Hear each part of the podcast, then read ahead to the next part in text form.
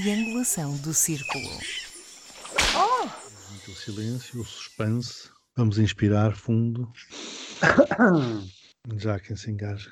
Olá, meus queridos amigos, bem-vindos ao 46 episódio, agora sim 46, desta nossa e vossa triangulação do círculo, neste Dia dos Namorados, comemorado hoje em alguns países deste planeta Terra. Bem-vindos também ao novo ano chinês, o ano do boy. É boi. Só, agora que entendi. O meu nome é Miguel Agramonte e falo-vos de Aveiro, onde continuo confinado. E Eu sou Max Spencer Donner e estou em Faro. Eu sou Daniel Rocha e estou em Almada. Ai, que variedade. Que emoção. Lembram-se quando estávamos cada um no seu sítio várias vezes em meses, em semanas diferentes? Agora pronto. é isto. Isso era na antiguidade. E vai ser Depois- depois da, da Páscoa, não é? Será que ainda tem amêndoas do ano passado? que este ano não há. Do confinamento do ano passado? Não, é que qualquer dia fazemos um ano de, de- de podcast confinado. Eu levo o bolo. Na verdade, o podcast não conhece outra coisa que não seja confinamento. É verdade, é verdade, é verdade. Coitadinho. O áudio que hoje vos trago foi gravado na TVI e foi para o ar acompanhado do seguinte comentário em rodapé. Vila Real, de acordo com um estudo, é o distrito que mais liga ao Dia dos Namorados. Acho que vale a pena ouvirmos. Nesse- os homens nesse dia são sempre os mais, no fundo, os mais prejudicados, porque oferecem flores às senhoras, oferecem chocolates, oferecem os bolinhos, e eu nunca vi as senhoras oferecer, por exemplo, uma grade de minis. Muito rapidamente, este é um exemplo flagrante do machismo que dizem não haver na sociedade portuguesa. É que este tipo de piadolas trazem uma carga brutal de misoginia, semelhante aos comentários homofóbicos que andam à boleia das piadas semelhantes, mutatis mutandis, claro está, e que passam como comentário humorístico na TV, se não mesmo em programas ditos de humor. Sinceramente, não entendo a incapacidade de ver o quão ofensivo este tipo de graçolas pode ser, e antes que chegue o pessoal que se queixa do politicamente correto, castrador, não, isto não tem nada a ver com o politicamente correto. Mas mesmo que tivesse, o politicamente correto é, antes de mais, boa educação, pelo que eu sou a favor. Eu fiquei com uma curiosidade. Qual é o distrito que liga mais, ah, aliás, desculpem, menos ao, ao Dia dos Namorados? Eu de... A TVI descobriu que era Vila Real que ligava mais. Qual é o distrito que liga menos? Se calhar é onde se dizem piadas menos misóginas, não sei. Exato. O que tu disseste, Miguel, já diz tudo. Eh, Eu, eu, eh, em comentário, disse e volto a dizer: eh, há tratados académicos sobre a nacionalidade que não são tão completos como esta afirmação deste senhor. Está tudo ali. Aquela coisa, a gradezinha de minis. A concepção da relação, aquilo como a mulher é vista, o que é que um homem que é homem tem direito, eh, eh, o que é que é isto, o dia dos namorados, o que é bas- basicamente namorar. Está tudo ali, não é preciso mais nada. Não, está, não é preciso mais nada. Eu apenas acrescento que, visto que as mulheres ganham menos do que os homens em várias das profissões eh, neste país, das mais altas à mais baixa, os namorados, os companheiros, os maridos deviam era apostar na independência financeira das mulheres e oferecer um produto financeiro com uma rentabilidade anual de 7 a 10%, isso sim era dignificar a pessoa ao lado e trazer para ela algo de bom, não é chocolates, flores, ou seja, o que for. E uma ficha uniformizada também do produto financeiro, não? Como é para saber o que é que estás a assinar. Exato. É o dia mais capitalista do ano. A sério? Pois É, isto, São Valentim. Nada, É, não é se São festeja nada e és obrigado a gastar. É o que eu acho. É uma péssima Eu- decisão financeira. Eu gostei da, obrigação- da- da obrigatoriedade do gasto. Ele não está muito longe do senhor do grade, da grade de minis. É que se não gastas, não és bom namorado. Exatamente. Gasta. A lógica não está muito diferente dessa. Bom, esta semana tivemos variedíssimos acontecimentos. Infelizmente, o Conselho Nacional do CDS foi no domingo, porque senão tinha direito a marcar presença na Gazeta. Aliás, aquelas intervenções no Zoom teriam dado áudios fabulosos. Mas, enfim, esta foi mais uma semana em que consegui arranjar notícias relevantes e que fugiram ao radar do novo coronavírus. Se não indiretamente, pelo menos diretamente. A Gazeta dos Dias Úteis. Segunda, 1 milhão e 200 mil portugueses voltaram às aulas em Portugal. No entanto, outra vez a partir de casa, com problemas por nem todos terem o computador prometido pelo Estado português ou um acesso à internet decente. Podem, pelo menos, assistir ao novo canal de TV, onde mais aulas passaram a ser transmitidas. Na terça, no dia em que se soube que as autoridades chinesas estavam a bloquear o acesso à aplicação da moda Clubhouse, um submarino e um navio de apoio da Marinha Francesa cruzaram o mar do sul da China, desafiando o que Pequim tem vindo a reivindicar, alinhando com os Estados Unidos. Quarta, foi a vez de Portugal. Não me refiro a vacinas, mas sim à chegada da Naked Services, que envia homens nus para tratar da casa dos clientes. Cozinhar e limpar, por exemplo, sempre sem roupa, com exceção da omnipresente máscara anti-SARS-CoV-2. Está disponível de norte a sul do país. Na quinta, após a aprovação pelo Parlamento em 2019 e sancionada em 2020, Angola viu descriminalizadas as relações entre pessoas do mesmo sexo, ao mesmo tempo que passou a criminalizar as situações de discriminação em função da orientação sexual. Na sexta, realizou-se a primeira sessão do retiro intitulado Da Gruta ao Céu, organizado pelo Santuário de Fátima. Estes tempos de pandemia obrigaram esta instituição a rever o seu modelo de negócio e, no primeiro dia de inscrições, foram esgotadas as 170 vagas deste evento que aconteceu na plataforma Zoom. Que semana fantástica. semana fantástica. Daniel, foi variada, começa- foi, va- foi variadíssima, variadíssima. Daniel, começa tu por segunda-feira, vá.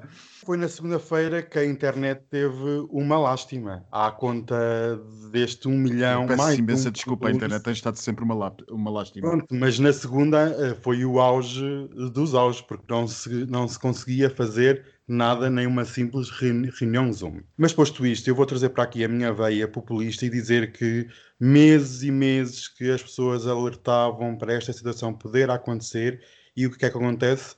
Não há uma ligação decente de internet puro pelo país todo. Já nem estou a falar nas capitais distritos, estou a falar no meio de Bragança ou no meio da Guarda. E a questão dos computadores continua a ser lamentável e triste que em pleno século XXI se esbanje dinheiro em companhias aéreas e não haja um computador para alunos mais carenciados, que tanto precisam da educação que não estão a ter. Por isso, eu só tenho a dizer zero pontos. Este homem oscila sempre entre 0 e 12. Ele não conhece, ele não conhece uma escala intermédia para, para as votações. Não há Parece a minha- intermédio. Eh, E depois, enfim, trazer a veia populista. Bem, Ele já a eh, trouxe, ele já ele já trouxe, trouxe, no, homem, no homem das minis lá atrás. Eu acho que este assunto, sem querer eh, trazer a veia populista, eu acho que isto eh, podia ter sido melhor pensado e de facto eh, já todos nós sabíamos que, posto de outra maneira, isto é um filme que todos nós estávamos a antecipar. Todos nós sabíamos, uh, alguns ali antes do Natal, estávamos quase todos a acreditar que o cenário seria este, iríamos desconfinar para o Natal para confinar a seguir.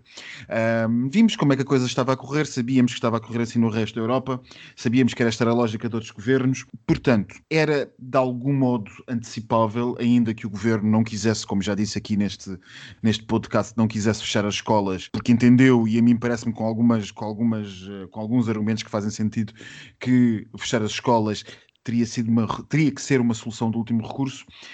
Isso não invalida que, de uma vez por todas, não comecemos neste país a planear as coisas. Eh, Nós continuamos a reagir e, em vez de planear. Quando reagimos e quando a tónica é da reação, as coisas correm bem porque, melhor do que ninguém, somos bons a reagir. Uh, vida é o que se passou na, na primeira vaga e no primeiro confinamento.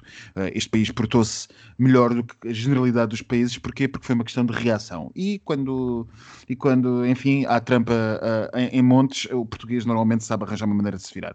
Agora, quando entramos no campeonato do planeamento e de ter coisas pensadas para cenários, já nos estamos a ser um bocado mal. E isto não é uma crítica política, é uma crítica, porventura, cultural e social. Faz parte da, da nossa maneira de ser. E nenhum governo teria feito de maneira diferente do que aqui se passou, creio eu. É mau o que esta questão do, do ensino à distância, como Daniel disse muito bem, se sabíamos de alguma maneira que voltaríamos a cair nisto, porque é que estamos com os mesmos problemas da- do, da, da primeira vaga? Eu dou dois pontos. Terça-feira. E eu ainda não fui ao, Club, ao Clubhouse e a China já o bloqueou. Daniel, dá lá ponto. Já está. em relação à nova aplicação do momento, eh, infelizmente ainda não está para Android, mas assim que estiver, espero uns convites, porque estou mortinho por então. Posto isto, as navegações no Mar da China, os Estados adoram esbanjar dinheiro em coisas inúteis. Este tipo de manobras não metem medo a ninguém e apenas serve com o intuito de propaganda política. Em relação à China e, às, e a estas manobras todas, como o presidente Biden lhe chamou esta semana, é uma competição amigável e o presidente só pode estar louco da cabeça porque essa afirmação não existe, confrontação amigável. Eu ainda acredito que a França esteve a dar um sinal para Berlim no sentido de a União Europeia assinou um acordo comercial com a China, com fortes pressões alemãs, e esta propaganda esta mensagem política serve apenas para consumo europeu e apenas isso. E acho que é um piscar de olho a Angela Merkel. Vou dar zero pontos. Uma boa análise. Mas a questão do bloqueio, já agora, da famosa aplicação que o Max ainda não tem, eu também não tenho, também não faço grande questão de a ter, prende-se com o facto dos utilizadores da app poderem falar de assuntos politicamente sensíveis, mas também de pessoas que residem em territórios politicamente sensíveis como Taiwan. Foi essa alegação que o governo de Pequim apresentou para bloquear a aplicação. Um destes dias nós vamos lá espreitar, só para dizer que já fomos. É? Exatamente. a triangulação queria... aparece e a triangulação desaparece. Bem, eu, eu tendo a ver esta, esta passagem do, dos franceses pelo, pelo mar da China em primeiro plano. Não me parece, não me parece uh, de todo irrelevante as navegações de soberania pelo, pelo mar da China. Um, é verdade que eh, não é propriamente uma brincadeira, mas também não é propriamente irrelevante. Em direito do mar e neste tipo de, de afirmações de soberania, uma das coisas que se pode, normalmente e que historicamente se usa, é justamente a do facto consumado e do direito histórico baseado na prática histórica de um determinado Estado. Um, Sim, vemos... e já agora vamos acrescentar aí as ilhas artificiais que a China está a construir. Exatamente. Nós temos uns territórios que contestamos a, a Espanha, que supostamente são nossos e que a Espanha diz que supostamente são deles.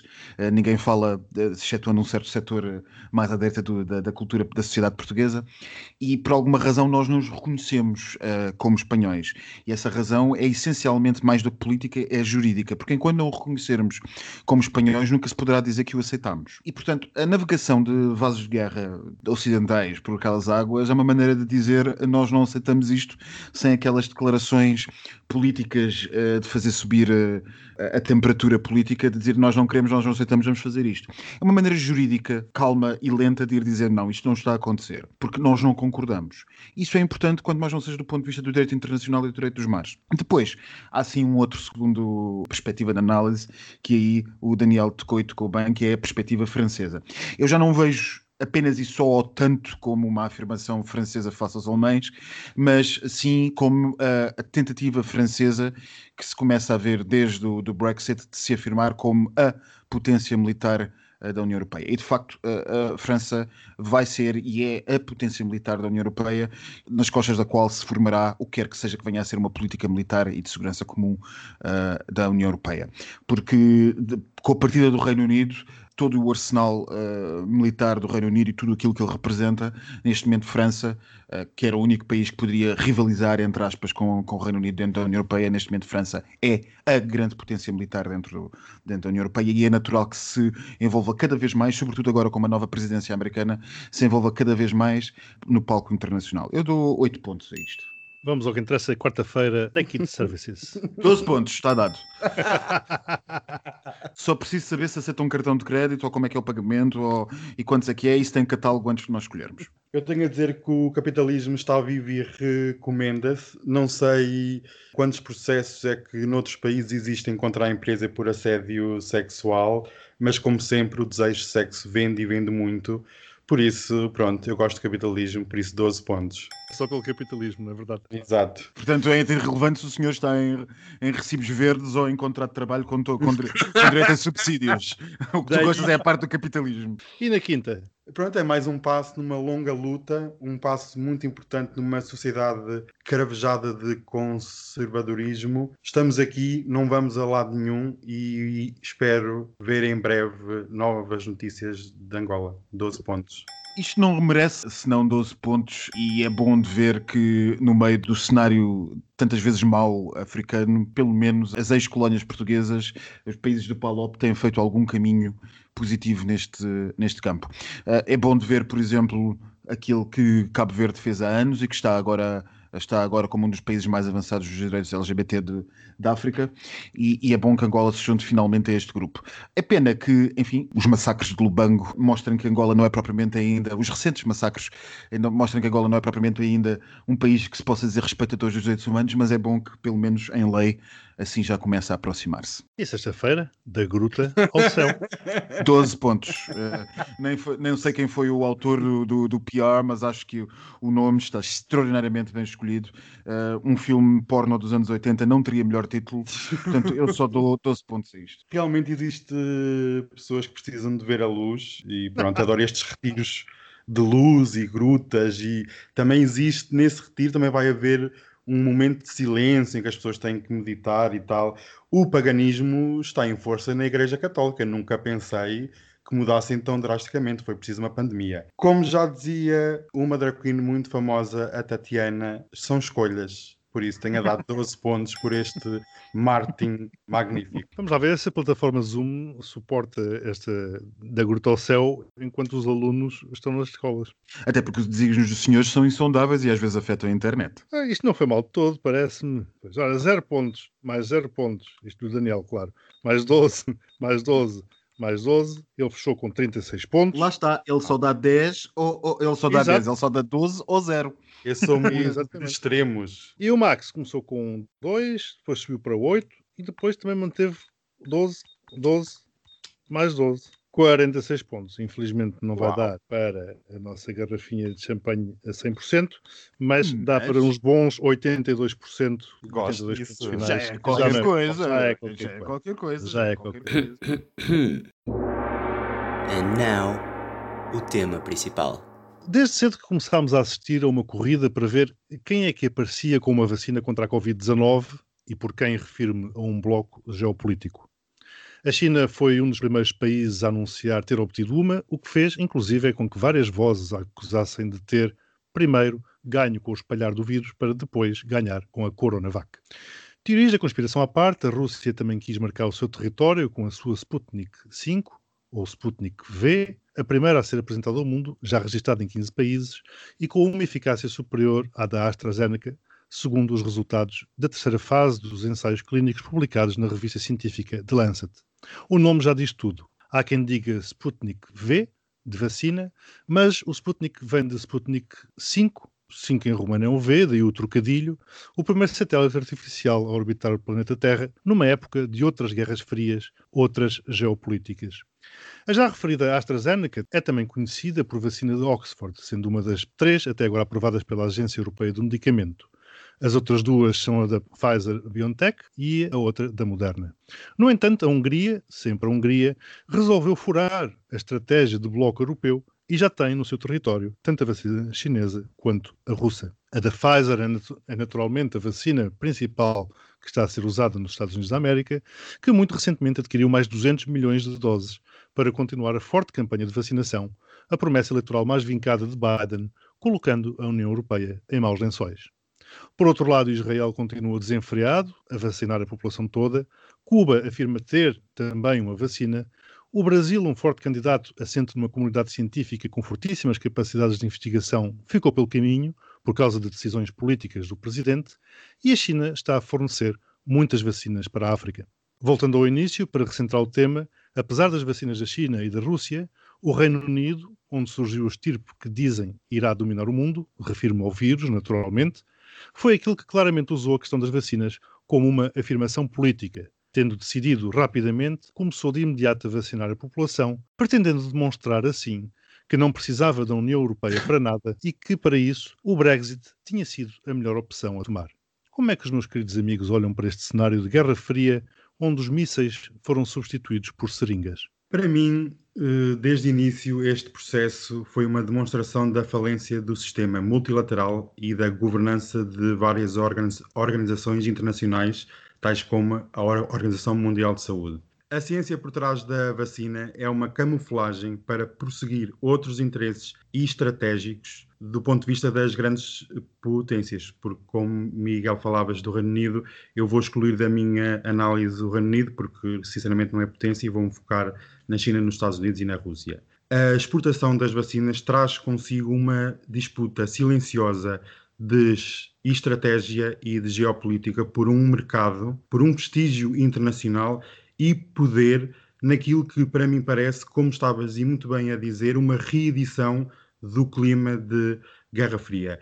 E esta é uma hipótese única de fortalecer alianças, melhorar uma posição política e aumentar o prestígio de um país, para além sempre do efeito económico, que é um país ter na sua balança comercial a exportação de vacinas que se pressupõe que é de alto valor acrescentado. E estas três grandes potências, Estados Unidos, Rússia e China, realmente estão a marcar um ponto claro eh, na sua afirmação e na sua exportação de soft power, que muitas vezes é mais importante até que a projeção militar eh, pelo mundo. Queria aqui acrescentar só um único ponto em relação à União Europeia, que parece que vai a reboque de toda a gente. No início deste processo, em 2020, afirmou que a, a vacina seria um bem global em prol da humanidade. E é muito bonito declarar estas coisas, dizer que estamos todos no mesmo barco, mas no primeiro momento em que começou a aparecer as notícias de uma vacina real, vários países europeus começaram a negociar a compra de vacinas individualmente, deixando todos os outros para trás, para não falar naqueles países mais pobres que estavam sempre no pensamento da elite europeia. Sinceramente, este processo tornou-se um salve-se quem puder. Quem foram os, os, países que começaram a negociar as vacinas? Europeus, a nível uh, Europeus em 2020 foi a Holanda, a França, o Reino Unido. Penso que foram logo esses os três, os primeiros a começar logo a encetar negociações individuais. Depois é que veio a Presidente da União Europeia a dizer que não, este processo teria que ser conjunto e lá se tentou dar uma onda de união e de prosseguir os 26 num caminho comum. Contudo, continua-se sempre a ouvir histórias de devemos avançar com compras unilaterais, mas acho que não faz sentido. Sim, isto foi uma primeira abordagem da Comissão Europeia ter aqui, finalmente, um papel que seria reconhecido pelos europeus como algo, se fosse se disser de útil, parece-me que é demasiado forte, mas pelo menos algo que diga respeito eh, aos contribuintes e se calhar algo próximo daquilo que uma federação poderia fazer. Este assunto é provavelmente dos assuntos mais interessantes no que toca à geopolítica dos últimos tempos. Salvo erro, acho que era o Globo, não tenho a certeza, mas havia um jornal brasileiro que aqui há uns dias notava como 16% da população mundial controlava já 60% das vacinas. Uma distribuição desproporcional do poder como esta, é natural que tudo o que seja uh, desproporcionalidade no poder dê origem à política. E o que dá origem à política entre países é necessariamente fortíssima geopolítica. Por onde é que nós olhemos nesta questão? Nós vemos geopolítica à la bolaia dos anos, dos anos da Guerra Fria. Por exemplo, um, um, um, país que pouco temos falado no que toca a vacinas, mas que muito temos falado nos últimos anos. Uh, Ucrânia. Eu lembro-me do exemplo da Ucrânia. Os países leste, no, no, leste da Europa estão com sérias dificuldades em conseguir uh, vacinas. No caso de, de, Há um caso que toda a gente fala, uh, que é o caso da Sérvia que, que, que, toda a gente está a dizer ah, eles conseguiram e não sei o quê, foram buscar a Moscou depois. Eh, só que eu não conheço a, a política de, dos Balcãs é que acha estranho que a Sérvia tenha ido buscar alguma coisa a Moscou, mas no caso da Ucrânia a situação é muito interessante porque o país não tem acesso de maneira nenhuma a vacinas, não consegue ter acesso uh, às vacinas da AstraZeneca e da, da, BioNTech e todas essas ocidentais e da Moderna. Porquê? Porque, se bem se lembram, no, no governo de Trump, um senhor que, que esteve até há bem pouco tempo a comandar os Estados Unidos, proibiu a exportação uh, de vacinas para países que ainda não estivessem de modo a canalizar toda a produção para dentro dos Estados Unidos e, portanto, uh, não podendo usar as patentes registradas na União Europeia e tendo que obrigatoriamente negociar com os laboratórios nos Estados Unidos, a Ucrânia não consegue que o seu suposto principal aliado lhe venda vacinas, tendo que, por outro lado, virar-se para quem? para os russos. Naturalmente, a liderança ucraniana preferia morrer a ter que aceitar a, a, comprar vacinas aos russos. E onde é que os russos e onde é que os ucranianos estão a ir buscar as vacinas? À China. Para onde quer que nós olhemos, uh, os cenários uh, políticos repetem-se. A África do Sul não consegue pagar os preços das vacinas ocidentais, que estão basicamente todos levados pelos Canadá, Estados Unidos e Europa. Não confia nos, na, na vacina da, da, Rússia e a quem é que vai ceder? Justamente a quem tem mais investido naquela zona da África, que é quem, quem, quem? Os chineses, que ainda há pouco tempo, só há pouco tempo, uh, aprovaram para si mesmos a vacina, mas já o venderam a muitos países. Isto é tudo muito, muito, muito interessante porque nós vemos as novas fronteiras do mundo a serem passadas justamente nesta questão das, das vacinas. Uh, por exemplo, um pequeníssimo país, mais outro para terminar a minha, a minha perspectiva nisto, a Moldávia, que pouca gente notou recentemente que foi mais um dos campos de guerra fria entre o, o, o leste e o oeste, com uh, a, a, presidente uh, apoiada pelo, pelas potências ocidentais e pela União Europeia, a senhora Maia Sandu, a ser eleita à tangente e a conseguir destronar o senhor apoiado por Moscou.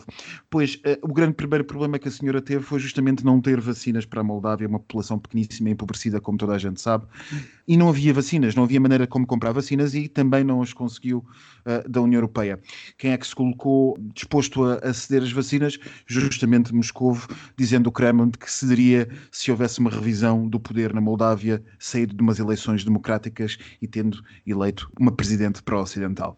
Uh, naturalmente, a imprensa russa, quase toda ela já estatal e controlada pelo Kremlin, usou isto para tentar fazer passar a imagem de que a nova liderança está isolada e não consegue uh, vacinar a sua população. A nova liderança acabou por conseguir vacinas através de um acordo bilateral com a Roménia, já de si com sérios problemas de acesso a vacinas face aos problemas que nós estamos todos a ter dentro da União Europeia, e conseguiu uh, ter 200 mil vacinas para apoiar a sua população. Portanto, uh, se isto não é geopolítica, não sei o que é que será. E já agora, Max, permite-me acrescentar o Brasil, que também está E a receber vacinas da China. e que, a confiar na imprensa, até já assinou um acordo com os russos para produzir a, a, Sputnik 5 em território eh, brasileiro. Sim. Ora, nem mais. Para já, uma nota uh, àquela tua uh, introdução em que falaste que uma pequena percentagem de países tem uma grande percentagem de vacina. Não podemos deixar de ver o paralelismo com a pequena percentagem de ricos que tem a grande percentagem de riqueza do mundo, não é? Portanto, Exato. há aqui, há aqui um paralelismo.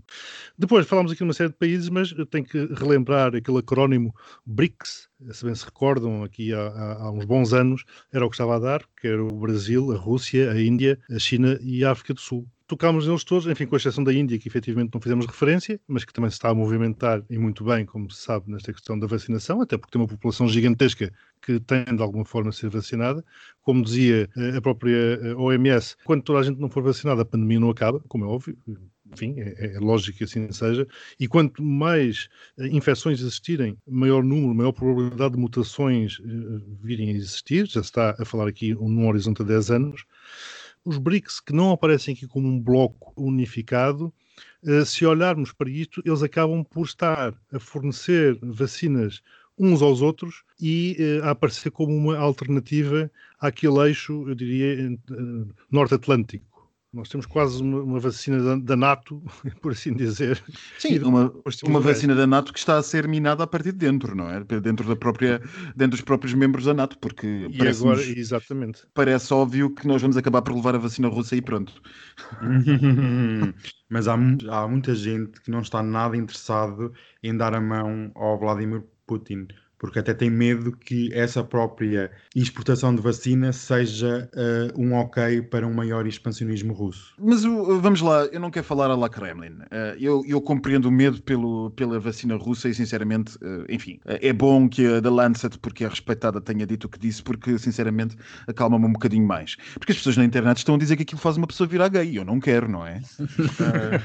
Eu não quero. Bom, a Argentina- mas- Agora que falaste nisso, a Argentina vai receber a vacina russa, curiosamente. Pronto, e é- o pessoal na Argentina, amigos que eu tenho lá, estavam preocupadíssimos para saber que tipo de agente é que virá dentro da va- Agente? Não, da KGB. Em bom rigor, é o que eu estava a dizer, eu não quero, não quero parecer demasiado à Kremlin, mas o- a, a- geopolítica e, a e a- e o âmbito político, pol- de politiquice e politiqueiro da, da vacina não funciona só como Kremlin, todos nós estamos a utilizá-lo. Se a Albânia consegue eh, vacinas da BioNTech e da, e da Pfizer, não é propriamente porque tenha dinheiro. A Albânia consegue vacinas da Bi- BioNTech e da Pfizer e consegue passá-las ao Kosovo.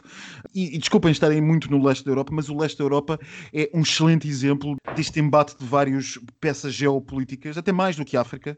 É um excelente exemplo. A América Latina também o é, mas a Europa de Leste é, é- é muito bom, porque aqui temos um, em- temos um embate de, da lógica eh, russa e temos aí um embate da lógica ocidental e temos os países do leste da Europa, sobretudo os mais pobres, a tentar jogar com, essa, com, esse, com este embate entre gigantes e, por sua vez, a, a, a, e sua vez, a apoiarem aqueles que lhes são, eh, lhes são próximos. Por exemplo, a Bósnia, que é feita por uma parte islâmica e uma parte sérvia, como nós sabemos, a parte da República Spárska, que é essencialmente Sérvia, a ir ter com Moscovo, parte uh, de, maioria, de maioria islâmica, a ir ter essencialmente com os fornecedores da União Europeia. É muito interessante o que se está a passar em termos de E se calhar é isso que lhe dá o cheirinho a Guerra Fria. E é isso que lhe dá o cheirar a Guerra Fria. Uma vez mais, a Macedónia do Norte, por exemplo, vai receber as suas vacinas a partir da Bulgária. Interessante, a Turquia vai negociou fez tudo para não comprar os ocidentais e fez tudo para não ter que ir justamente a quem? Ao seu mais recente quase inimigo, ainda que estivesse nos mesmos flancos, Moscovo.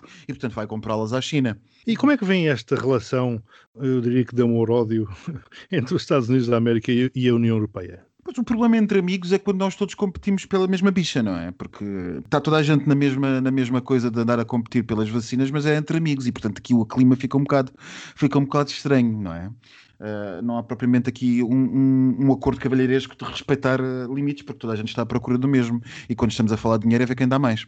Tu dizes esta semana, Max, já não sei, uma vez mais, eu sabes que eu ando sempre a buscar as redes sociais dos meus amigos, eh, que por ti quebrava-se a patente e ponto final. Por mim, quebrava a patente uh, porque, uh, em termos de direito internacional, eu sei que isto, as coisas, as pessoas, uma pessoa diz uma coisa, ah, pronto, vem um perigoso comunista.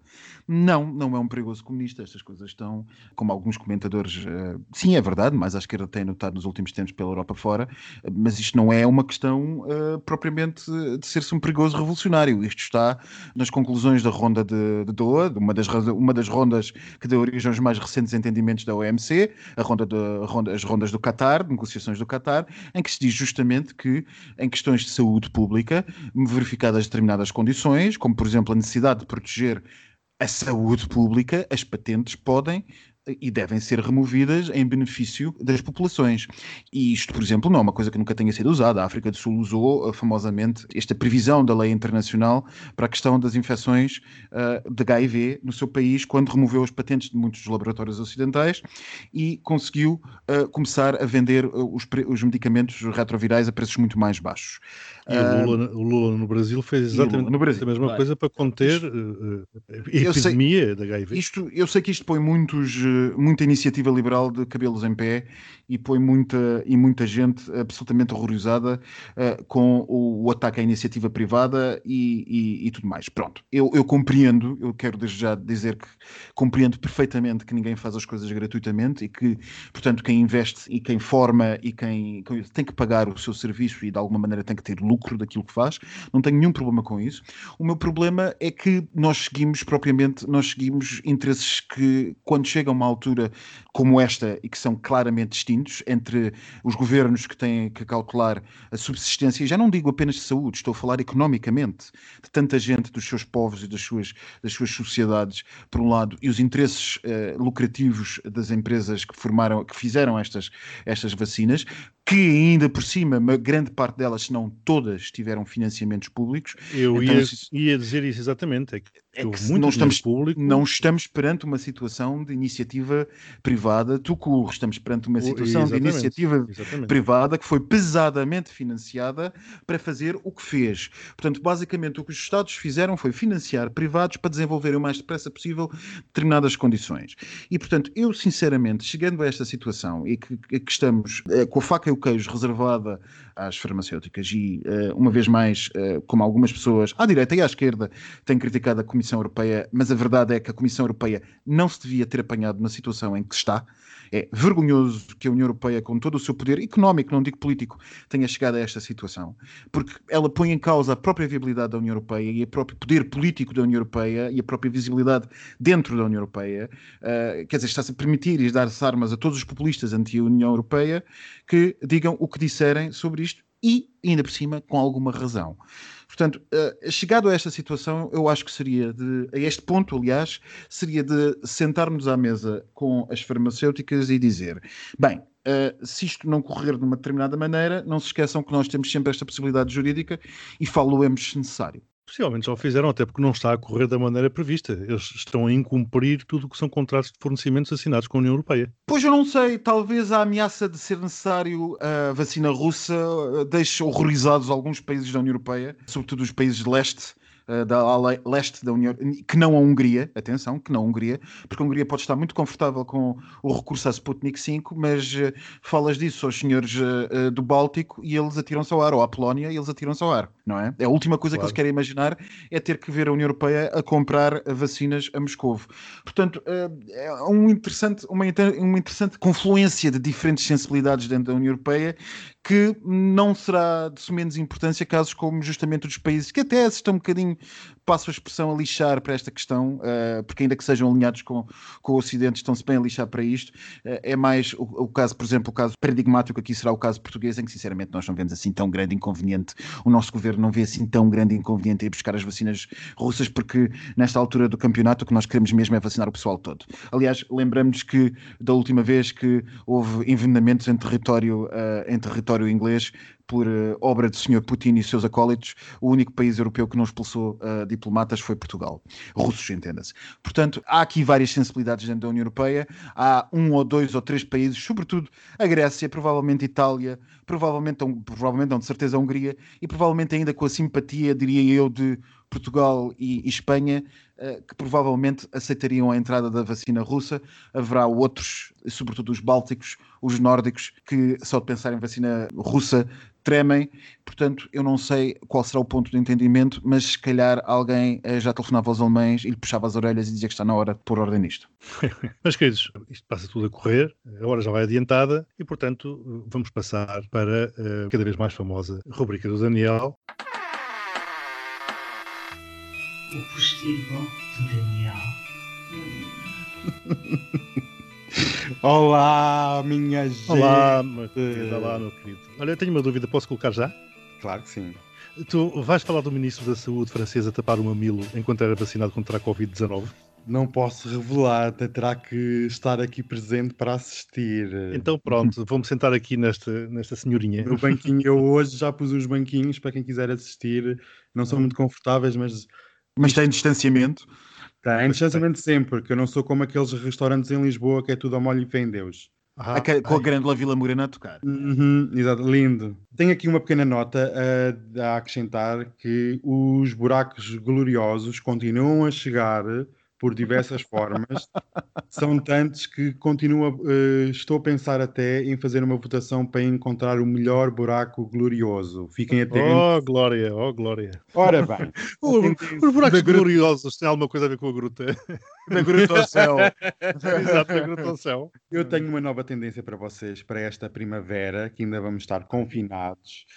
Quando nós abrirmos, vamos estar em plena primavera e o que é que vai acontecer? Vai haver concertos ao livre, concertos dentro de portas, e então surgiu uma ideia super inovadora que é as pessoas entrarem para uma bola gigante, aquelas transparentes, sabem quais são? Sim, sim. Sim, sim. As pessoas entram para lá e vão assistir ao concerto, haja ou não Covid, haja ou não vacina, toda a gente consegue sair de casa e divertir-se à grande, como já não fazem há imenso tempo. Acho isto chiquérrimo, giríssimo e acho que é uma grande tendência para a primavera e o verão, por isso estejam atentos que em breve há bilhetes à venda. Hum, o Poço do Oeste numa bolha. Hum, olha, vês? Mas o barbecue este ano é com, é, é com bolas dessas. Olha, quero, quero uma cor de rosa. Como não se fala de outra coisa a não ser vacinas, eu tenho para vocês aquilo que tanto desejas, Miguel, que é o Ministro da Saúde ah. francês. Ah, olha, tirei ao caras porque realmente eu achei que pronto, aquela fotografia é um must.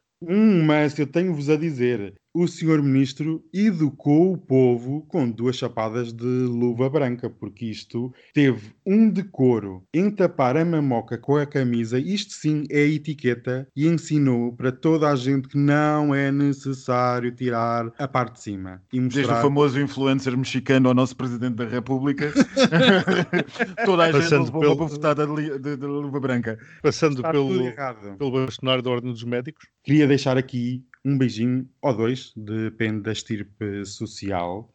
E neste caso, quem merece. Social.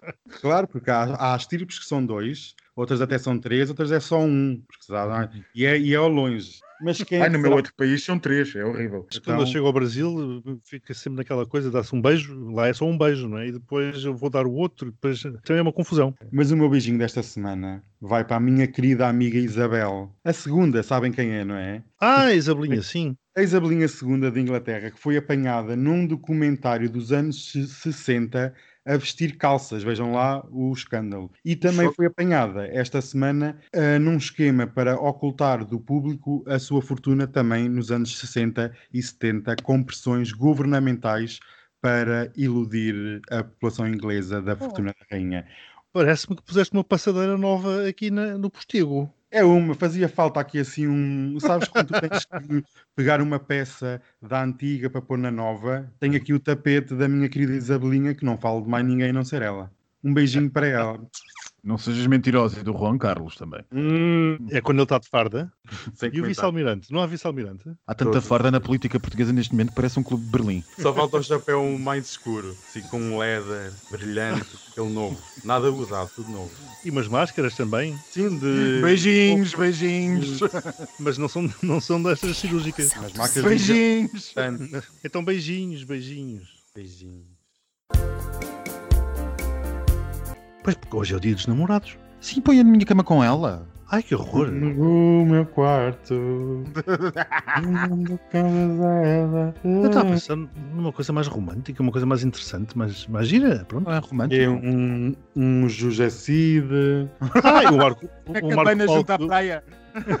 Na cabana junto à praia. Na cabana. O Marco junto à praia. O Marco que eu tenho dois amores. Ao dia dos namorados. Ai, não dá, é no confinamento. Tens aquela como, como o macaco que gosta de banana e gosta de ti. Tu não É sais, uma tu não sais, Vai, vai de encontro ao áudio inicial. tu não do José Cid hoje. Uma vibe, assim como uma vibe dos anos 80 tá, era fixe. És doce? O amanhã de manhã, aquela que deixa-me ficar dentro de ti. A língua portuguesa é. Não, aquelas letras eram marotérrimas.